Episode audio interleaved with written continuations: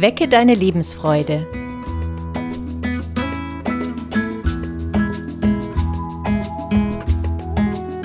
Der psychologische Podcast von und mit Maja Günther und Claudia Morgenstern.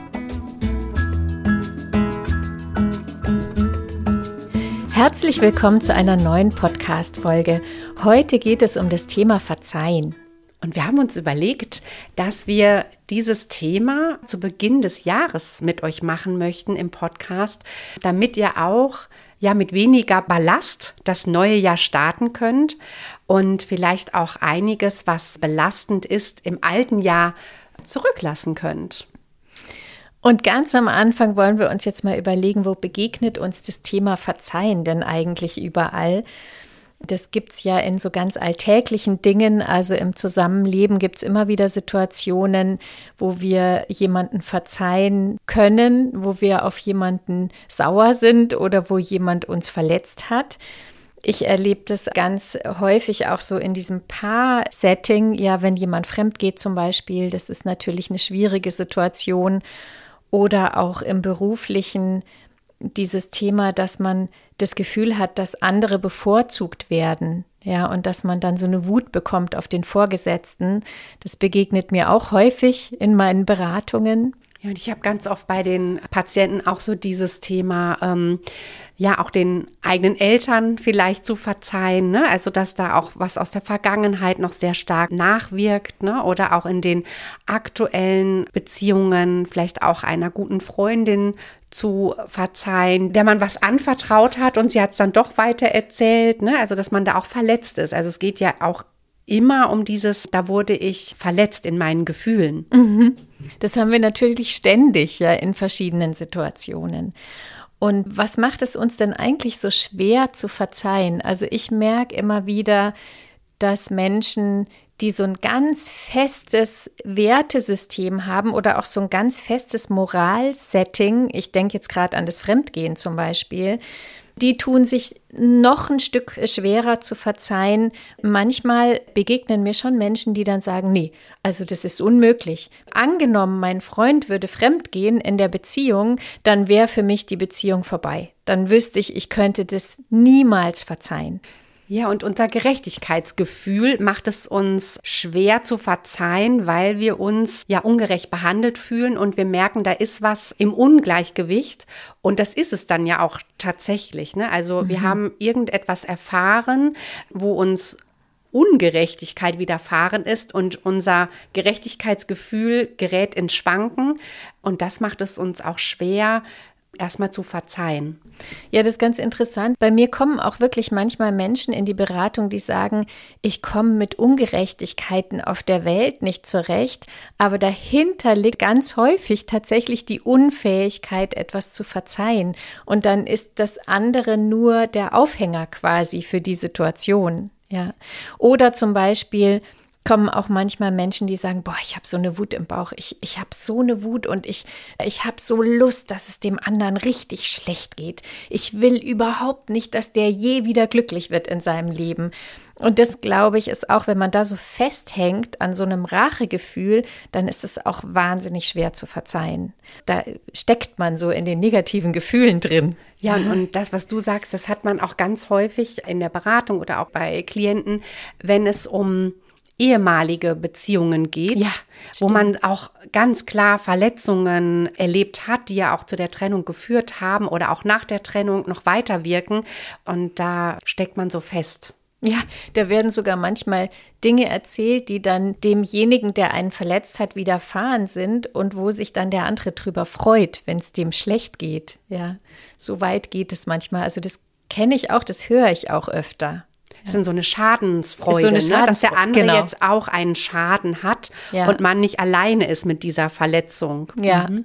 Es ist nicht leicht zu verzeihen. Also das ist wirklich etwas, wo man ja selber auch an Größe gewinnen kann, wenn man durch diesen Prozess durchgegangen ist. Und es ist ein prozesshafter Weg, den wir beim Verzeihen oder auch beim Vergeben durchlaufen. Und den möchten wir euch vorstellen, weil der ist in vier Phasen unterteilt. Und bei jeder Phase steht etwas im Vordergrund und wir können dann auch noch mal so schauen, was es uns dann vielleicht auch leichter macht, in diesem Prozess wieder einen Schritt weiterzukommen, ne? damit das Verzeihen und Vergeben gelingt. Denn wenn es uns gelingt, sind wir auch von etwas befreit, ja, und mhm. es macht uns dann auch wieder leichter im emotionalen und es macht uns auch wieder glücklicher. Also es ist ein Prozess, der sich lohnt. Ja, und wenn wir schauen, wenn wir auf die vier Phasen blicken, die erste Phase ist das bewusste Durchleben, dass wir selber auch verstehen, was verletzt mich denn da gerade, ne? was rührt da gerade in mir und dem kann ich jetzt nicht entkommen. Also ich muss mich auch mit meiner eigenen Verletzung oder mit meiner eigenen Kränkung, die mir widerfahren ist, auseinandersetzen. Das kann ich nicht überspringen und es braucht auch eine Zeit, bis ich da einmal gefühlt durch bin. Ja, da fällt mir gerade ein tatsächlich ein Paar, wo einer von beiden fremdgegangen ist und da kam die Frau zu mir, die kam da irgendwie nicht drüber hinweg und die hing wirklich in diesen negativen Gefühlen so fest. Und die hat zu mir immer gesagt, oh, ich würde so gerne verzeihen, aber ich merke, ich schaffe das jetzt überhaupt nicht.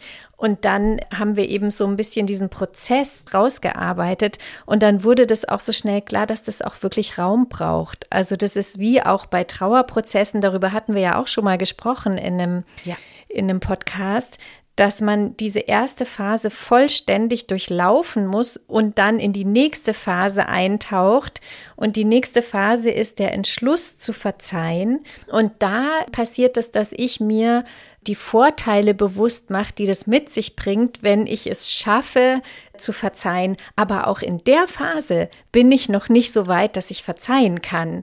Und das ist, glaube ich, schon ein ganz wichtiger Punkt, den ihr euch auch mit viel Wohlwollen bewusst machen solltet, dass das einfach Zeit braucht und dass wir das Recht haben, uns erstmal schlecht zu fühlen und traurig zu sein und wütend zu sein und dass wir dann hinterher erstmal uns überhaupt langsam rantasten und uns bewusst machen, ah, vielleicht hat es auch Vorteile, wenn ich es schaffe zu verzeihen sein, auch wenn ich es jetzt noch nicht kann, das ist auch in Ordnung.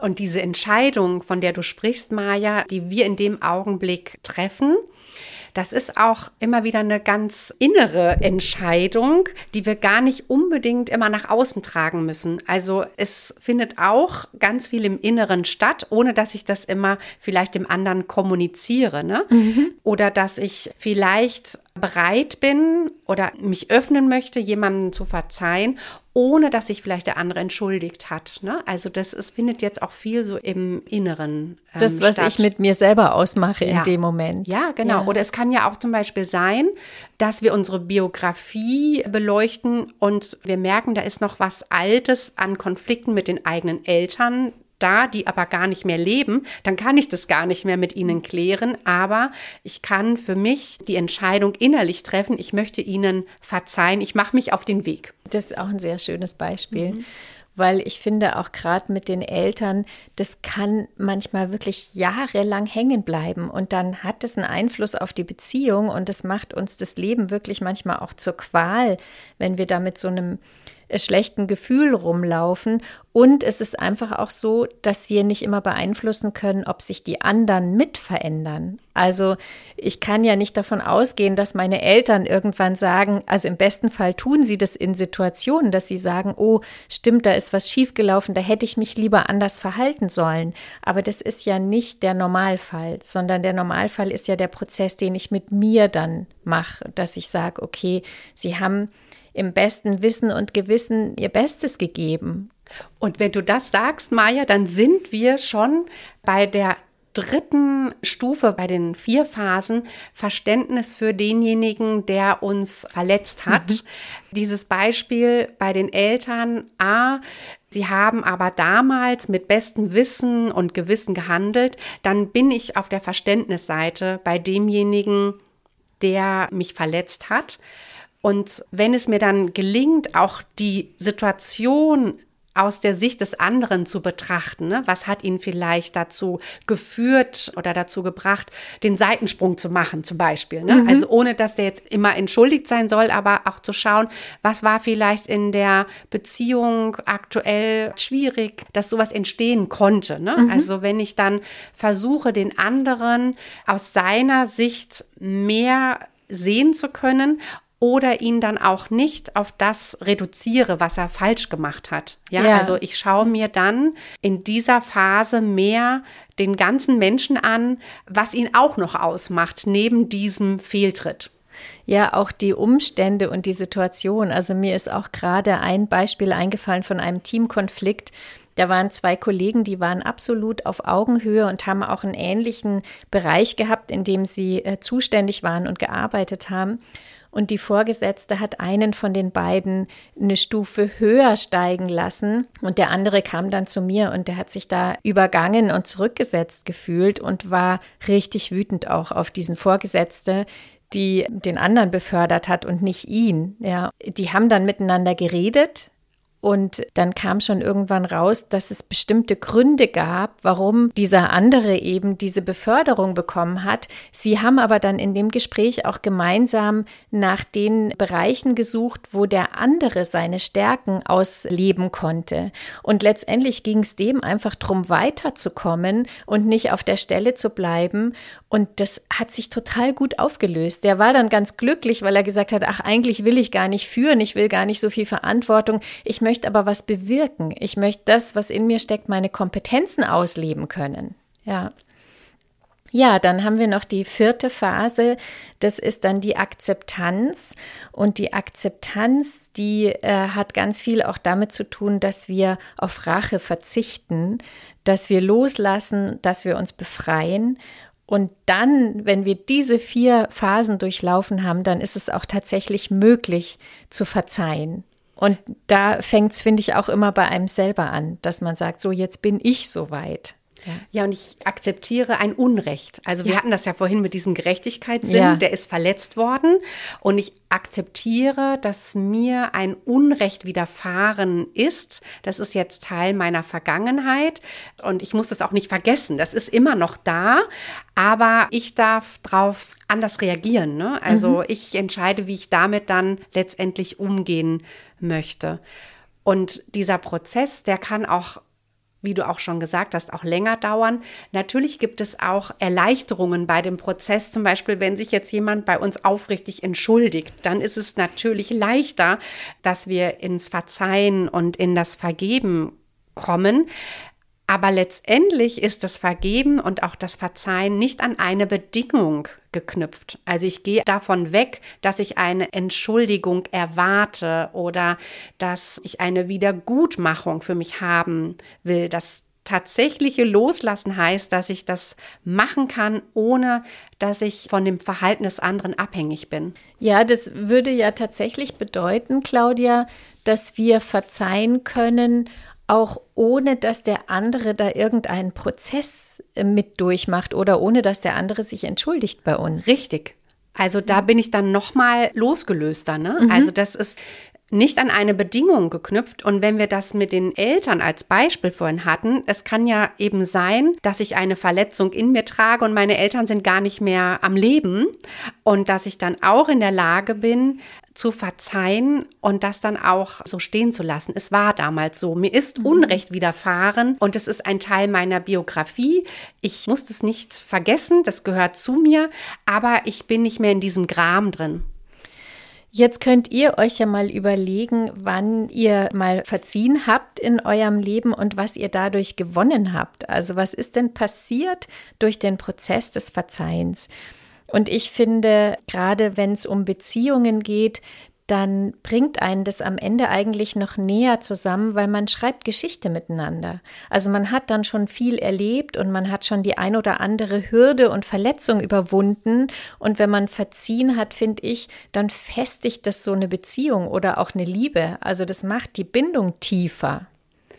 Ja, und psychologisch, wir gehen dann nicht in die Vermeidung, sondern wir gehen aufeinander zu. Und das ist das mhm. beziehungsstärkende Element. Und Menschen, die gut verzeihen können, die können gut loslassen und sind dann in der Lage, sich mehr auf das Positive zu konzentrieren. Also es hat einen ganz schönen Effekt für einen selber. Ne? Wir sind dann leichtfüßiger.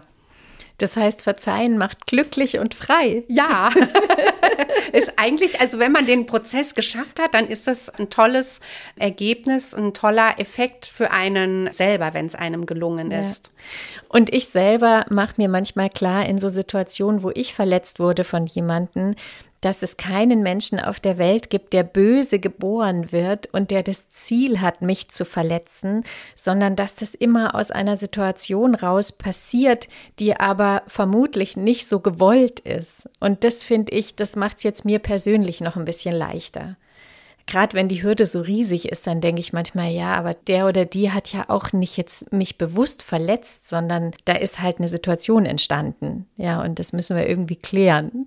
Ja, ja, und in dem Augenblick, wo du das tust, ne, bist du dann bei dieser Prozessphase, bei dem dritten Schritt, dass mhm. du Verständnis für den anderen hast und ihn nicht auf sein Fehlverhalten reduzierst, sondern sagst, ja, der ist aber auch im Guten zur Welt gekommen. Ne? Mhm. Also der war nicht immer so oder der hat auch noch andere Seiten. Ja, wenn wir noch mal kurz zusammenfassen, was wir heute besprochen haben, dann haben wir als erstes angefangen, wo begegnet uns das Verzeihen? Was macht es uns so schwer zu verzeihen? Und dann haben wir den Prozess besprochen, der läuft in vier Schritten, das bewusste Durchleben, den Entschluss zu verzeihen, Verständnis für den, der uns verletzt hat und die Akzeptanz. Und dann haben wir noch kurz drüber geredet, was gewinnen wir, wenn wir verzeihen. Ja, und um euch das Verzeihen auch ein Stück leichter zu machen, haben wir uns eine Übung überlegt, bei der ihr entweder für euch alleine oder auch mit dem Partner, mit der Partnerin, ihr könnt euch Dinge aufschreiben, die ihr gerne verzeihen möchtet. Und diese Zettel werden dann zusammengefaltet und das verbrennt man dann. Das ist ein Ritual. Dieses Ritual hilft uns dann auch, diesen Ballast innerlich auch ein Stück loszulassen. Und das, was verbrannt ist, das wird sozusagen ja nicht mehr immer wieder aufgewärmt. Das ist dann gelöscht. auch, ist gelöscht, genau, es ist gelöscht. Man, man hat das noch in Erinnerung, aber dass man das nicht immer wieder aufs Neue, aufs Tablett bringt. Ne? Und diese Übung kann man alleine machen, man kann sie aber auch ganz schön zu zweit machen oder auch mal als Familie zusammen. Mhm. Das finde ich auch ganz schön. Ja, das stimmt. Ja. Wir wünschen euch, dass ihr euch von dem ein oder anderen Ballast frei machen könnt, um auch leichtfüßiger durch das neue Jahr zu gehen. Wenn euch unser Podcast gefallen hat, findet ihr viele weitere Folgen auf allen Podcast-Kanälen. Wir danken euch fürs Zuhören und wünschen euch eine befreite Zeit. Und ein ganz schönes neues Jahr mit vielen glücklichen, freien Momenten. Bis zum nächsten Mal.